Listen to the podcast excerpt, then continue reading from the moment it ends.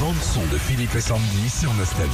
Alors, Bruce. a promis des trucs. Ben oui, Bruce Springsteen va avoir droit à son jour férié.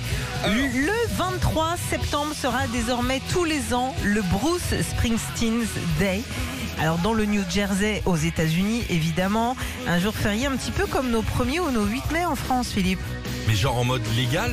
En Ouais. mode Vraiment. légal complètement parce que ça a été décidé par le gouverneur du New Jersey, son pays d'origine, et carrément Joe Biden, le président, euh, qui vient de lui remettre en plus une nouvelle récompense, la médaille nationale des arts, qui récompense les personnes ayant le plus enrichi l'héritage culturel des États-Unis. Donc mon Bruce, tu vois, il est quand même dans les petits papiers. Et pourquoi euh, il a eu le droit à son jour férié bah, Tout Ouais. simplement parce que, euh, d'après le gouverneur, je cite, Bruce Springsteen est le musicien et citoyen du New Jersey le plus reconnaissable, le plus emblématique et le plus influent de tous les temps.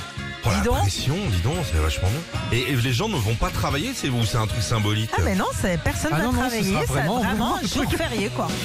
Retrouvez Philippe et Sandy, 6h-9h sur Nostalgie.